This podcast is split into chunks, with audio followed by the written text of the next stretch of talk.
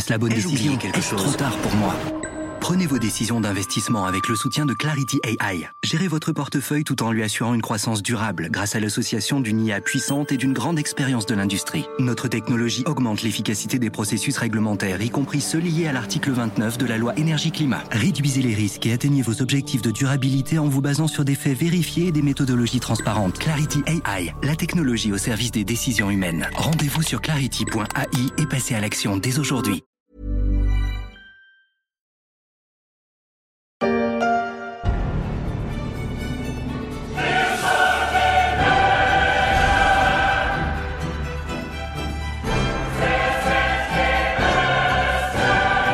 Le rêve reste encore inachevé. L'inaccessible étoile pourrait chanter Jacques Brel, le Belge.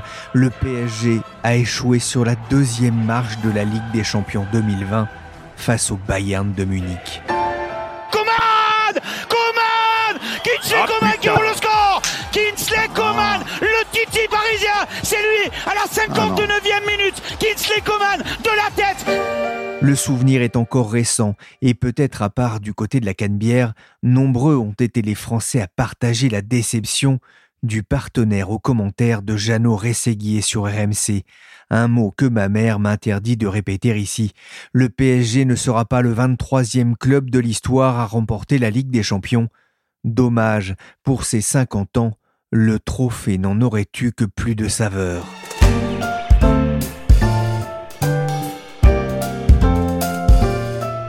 Je suis Pierrick Fay, vous écoutez La Story, le podcast d'actualité des échos, et je vous invite à suivre avec moi le roman inachevé du PSG.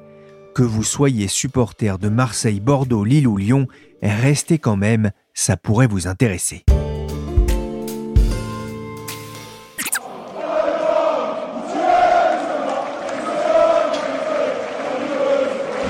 Allez Paris, allez Paris, où tu es, nous sommes là.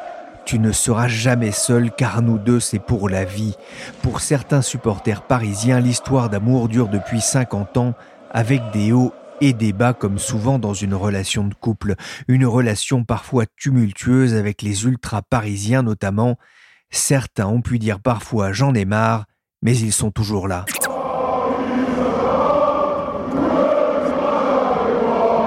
Le 29 août 1970, quelques semaines après la création du Paris Saint-Germain, ils ne devaient pas être aussi nombreux que cela dans les virages pour encourager Jean Djorkaeff, Dominique Delplanque ou l'ex de l'Olympique de Marseille, Jean-Pierre Destrumel. Devant 3792 spectateurs, le PSG l'emporte devant l'US Kévy, 3 buts à 2. Les buteurs ont pour nom Djorkaeff sur penalty, Prost et Béraud, mais le chemin vers la C1 sera encore long.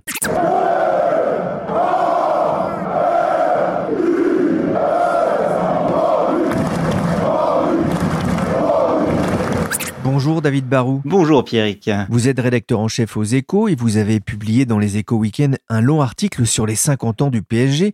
On ne va pas faire durer le suspense plus longtemps et pour faire preuve de transparence, David, mon petit doigt me dit que vous êtes un fervent supporter du club, je me trompe? Pas complètement, en fait, je fais même partie de ceux qui aimaient le PSG pendant les mauvaises années, car euh, c'est pas une équipe qui a toujours gagné. Aujourd'hui, c'est une équipe qui brille, donc je suis encore plus euh, fier et heureux d'être supporter de, de, cette équipe. Mais en même temps, dans cet article, j'ai fait preuve de, de l'objectivité qui s'impose euh, quand on a un traitement journalistique d'un sujet aussi sérieux que celui des 50 ans du PSG. 50 ans, c'est un bel âge, hein, j'en sais quelque chose.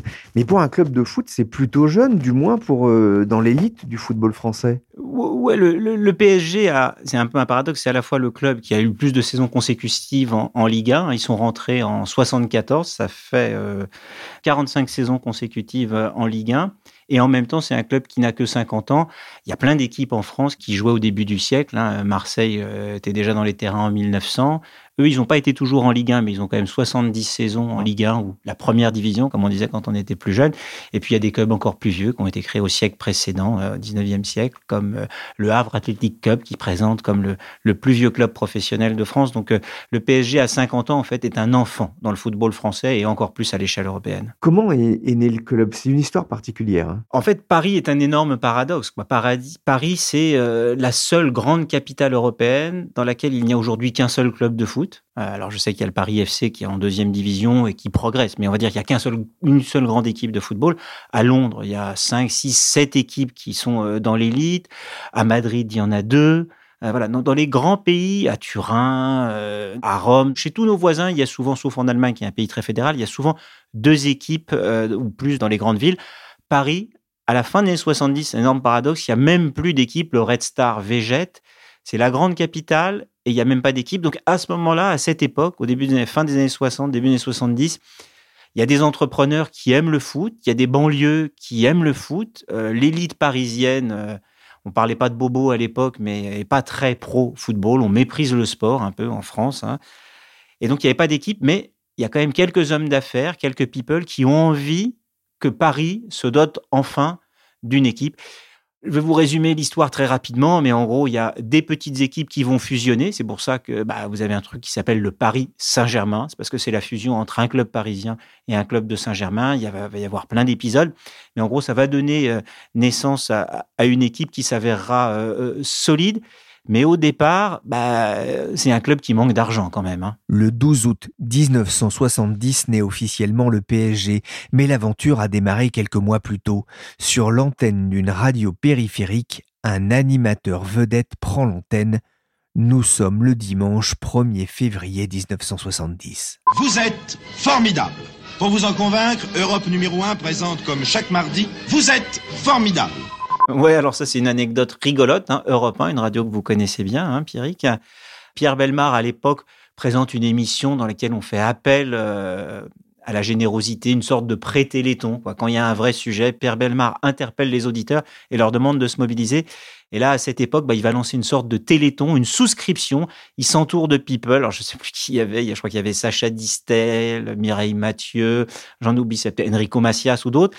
Et il, les met tous dans des coins de Paris et ils appellent les auditeurs en leur disant, si vous voulez que Paris se dote d'une équipe de football, allez acheter en quelque sorte des actions ou venez souscrire montrer que votre attachement, investissez dans un futur club parisien. Et donc, c'est un jour où il y a une météo euh, terrible, il pleut, euh, c'est un temps horrible. Et, juste avant que Pierre Belmar prenne l'antenne, d'ailleurs, c'est quelque chose que je raconte pas dans le papier, mais que j'ai lu quelque part, juste avant que Pierre Belmar prenne l'antenne, Laurent Cabrol de l'époque dit euh, Restez chez vous, ne sortez pas, il va y avoir des orages. Et Pierre Belmar intervient et lui dit de changer son bulletin météo la fois d'après pour au contraire inciter tous les Parisiens à sortir et aller souscrire pour devenir, en quelque sorte, les, socios de ce qui deviendra le Paris Saint-Germain. Alors, ces gens-là ne seront pas actionnaires, mais il y aura un tel engouement que ça montrera qu'il y a quand même à Paris un attachement et qu'il y a des gens qui veulent un vrai club de foot et c'est ça qui va motiver derrière des entrepreneurs pour investir et pour lancer le Paris Saint-Germain. Chers amis, nous allons faire appel à vous une nouvelle fois. Si le peuple de Paris ne se penche pas sur le drame qui le guette,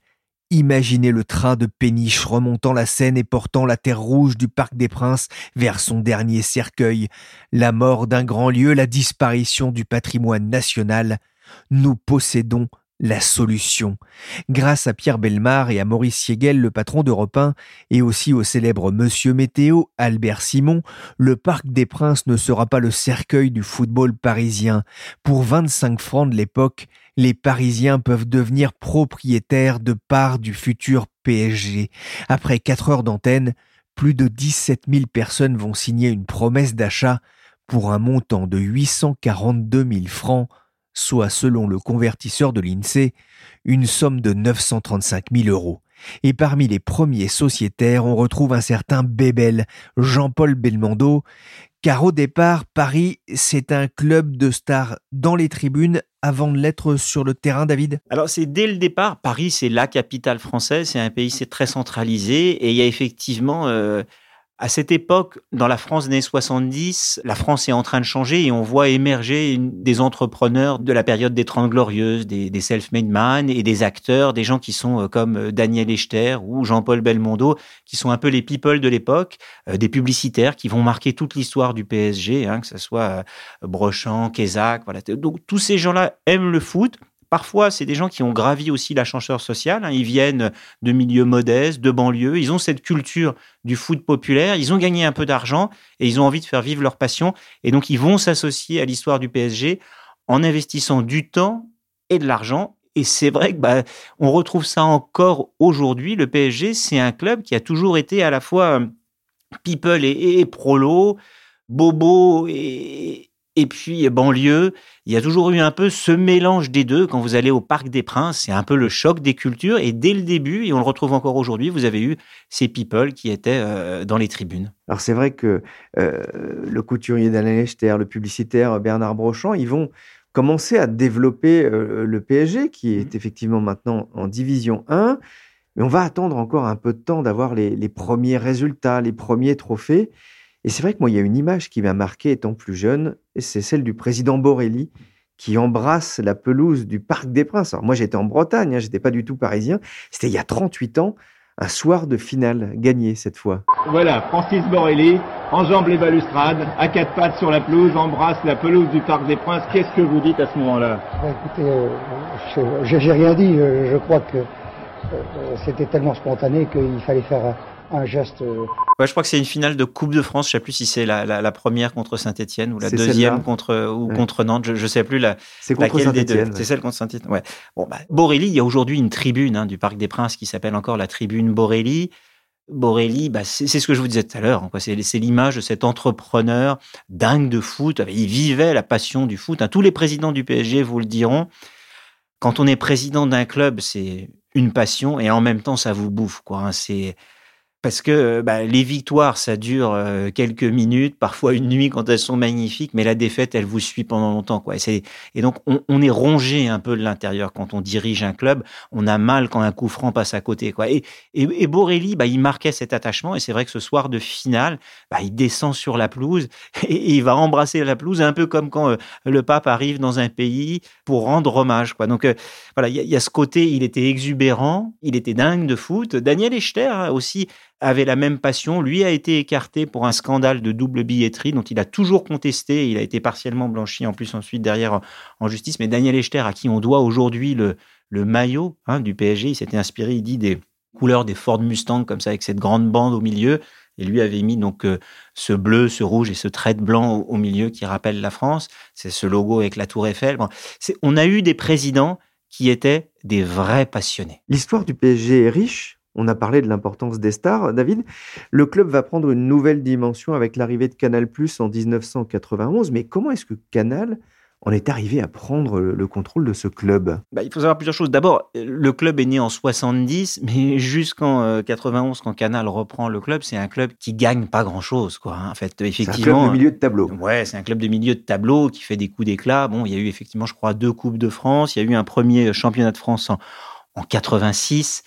Mais il faut être honnête, c'est pas une grande équipe française. Le Parc des Princes attire, il y a du monde dans les tribunes, c'est pas plein tout le temps, il y a du monde, mais c'est pas une grande équipe. Et ça pose un problème à Canal+, parce que Canal+, qui s'est lancé, son premier feuilleton, ils le reconnaissent en fait, c'est le foot. Ils ont amené le foot à la télé.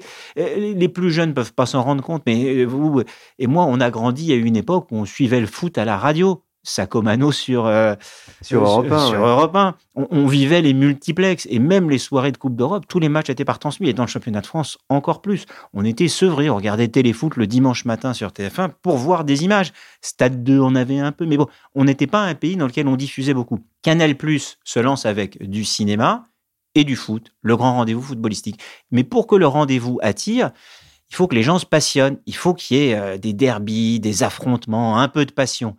Et le problème, bah, c'est que comme Paris végète un peu et un peu du mal, le principal bassin de population en région parisienne eh ben, n'attire pas assez de spectateurs. Et le pire, c'est qu'à ce moment-là, Jacques Chirac, qui est maire de Paris, prévient Brochant euh, et Borelli et dit ça suffit, nous on veut plus faire euh, les fins de mois de ce club qui perd beaucoup d'argent.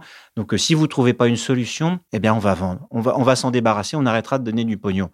Et donc le PSG peut mourir et c'est à ce moment-là que, bah, effectivement, quelqu'un comme Bernard Brochange va aller chercher euh, différentes euh, actionnaires potentiels et ça va tomber chez Canal+, qui se dit, j'ai un moyen avec ce club, en le finançant, de relancer mon principal feuilleton, qui est le grand rendez-vous du football. Les ambitions du PSG vont, vont changer? Oui, euh, alors l'objectif de Canal, c'est pas d'écraser le championnat. Ils se disent pas, on va tout rafler, on veut non parce que Canal Plus a besoin de vendre des abonnements dans la France et entière. C'est pas bon pour le feuilleton. Ah, ouais. Et un, c'est pas bon pour le feuilleton, et deux, à l'époque où ils investissent, il y a des gens qui grincent des dents à Marseille ou ailleurs, qui se disent euh, qu'est-ce que le Canal Plus va être jugé parti. Alors ils n'ont jamais été jugés parti en fait entre Denisot qui dirigeait le club et le reste de l'équipe, en particulier euh, Charles Bietri qui dirigeait le service des sports, il n'y avait pas une franche amitié. Et Canal Plus a jamais été en tant que diffuseur une chaîne pro PSG, bien au contraire. Mais l'objectif de Canal, c'était de faire du PSG une entreprise bien gérée, capable d'animer le championnat de France. Voilà, donc c'est une équipe qui la première année a terminé troisième, la deuxième deuxième, qui a gagné le championnat au bout de trois ans d'investissement, mais qui n'a pas multiplié les victoires. La deuxième chose, c'est quand même qu'avec le, Canal+, le PSG est devenu, pendant cette période-là, du milieu des années 90, un grand d'Europe. C'est un club qui a fait cinq fois des demi-finales en ce qui est devenu la Ligue des Champions ou euh, la, Coupe, des, vainqueurs de Coupe, qu'ils vont finir par remporter en, en 93. Hein, c'est le premier trophée UEFA euh, et le seul, malheureusement pour l'instant, du PSG et le seul au niveau européen avec celui de Marseille. Madame, Monsieur, bonsoir. Tout de suite le dicton de la veille. À la Saint-Désiré, il était évident qu'à Paris, la coupe irait. Le PSG a donc euh, accédé au Gotha du football européen en remportant la Coupe d'Europe des vainqueurs de coupe aux dépens du Rapide de Vienne.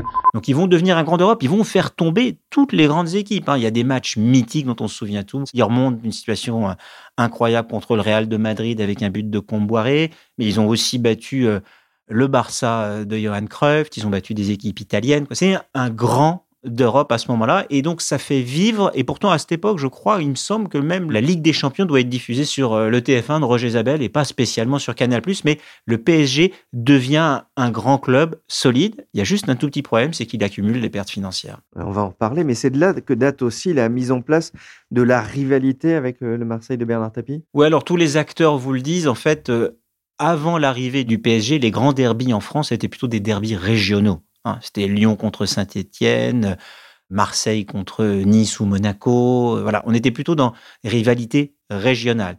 Et c'est vrai que Bernard Tapie, voyant arriver le, Paris Saint-Germain version Canal+, se dit qu'il a lui aussi une carte à jouer pour pimenter un peu le championnat. C'est aussi son intérêt. Il va aider même un peu, il faut le reconnaître, le PSG. Il y a des transferts qui vont se faire à cette époque avec des joueurs de l'OM qui vont venir vers Paris pour les renforcer. Paris va aussi bénéficier euh, de la faillite d'un club qui est le club de Brest. Et du coup, vous avez des joueurs mythiques qui vont être comme Ginola, euh, Bernard Lama, qui veut, euh, Le Guen, qui arrivent parce qu'ils n'ont plus d'équipe. Donc le PSG profite un peu de ça pour se lancer assez vite. Et il faut pimenter le championnat. Et donc effectivement, il y a un accord tacite entre Canal+, le PSG et l'OM et Tapi pour inventer un peu le mythe de ce derby entre ces deux clubs. La rivalité ira trop loin, hein, puisqu'ensuite, ça va être sur le terrain très, très tendu entre les deux équipes, entre les joueurs. Il y a beaucoup de rivalité entre les joueurs de l'OM qui vivent peut-être mal l'émergence des stars euh, du PSG qui brillent sur les terrains européens. Si l'équipe de France traverse une période difficile euh, dans les années 90, c'est en partie aussi à cause de ça, parce qu'il y a beaucoup de rivalité entre ces deux équipes, et puis il y a beaucoup de violence. Euh, il y a trop de violence dans les stades et autour des stades. Donc, ça a été monté un peu en épingle.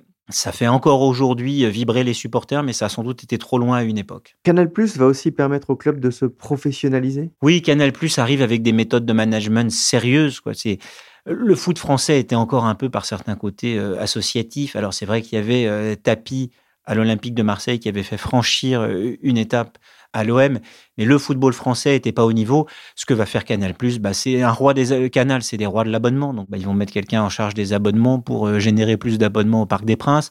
Euh, ils vont travailler de manière plus étroite avec les sponsors pour générer un peu plus de recettes. Ils vont euh, travailler sur le, front des transferts. Voilà. L'équipe va se professionnaliser. C'était au départ, je vous l'avais dit, une bande de copains qui venaient du monde de l'entreprise et qui savaient être sérieux, mais qui avaient du mal à faire, à assurer les finances.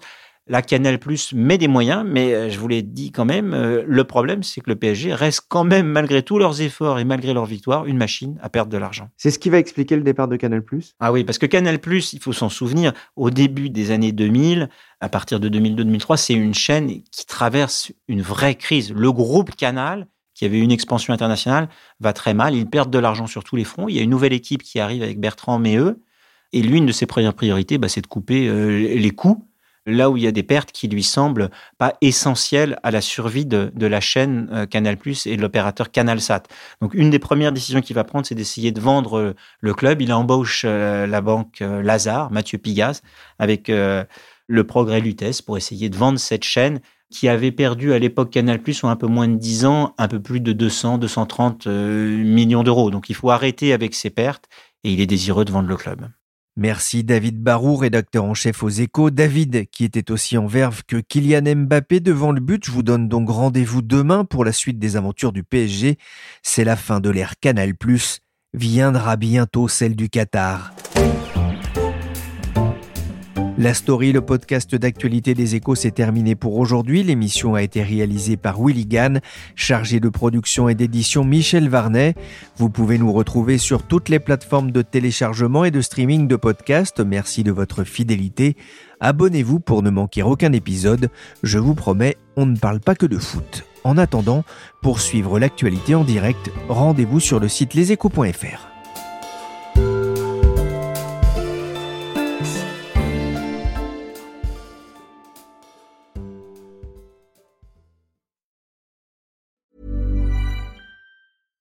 Hi, I'm Daniel, founder of Pretty Litter. Cats and cat owners deserve better than any old-fashioned litter. That's why I teamed up with scientists and veterinarians to create Pretty Litter. Its innovative crystal formula has superior odor control and weighs up to 80% less than clay litter. Pretty Litter even monitors health by changing colors to help detect early signs of potential illness. It's the world's smartest kitty litter. Go to prettylitter.com and use code ACAST for 20% off your first order and a free cat toy. Terms and conditions apply. See site for details.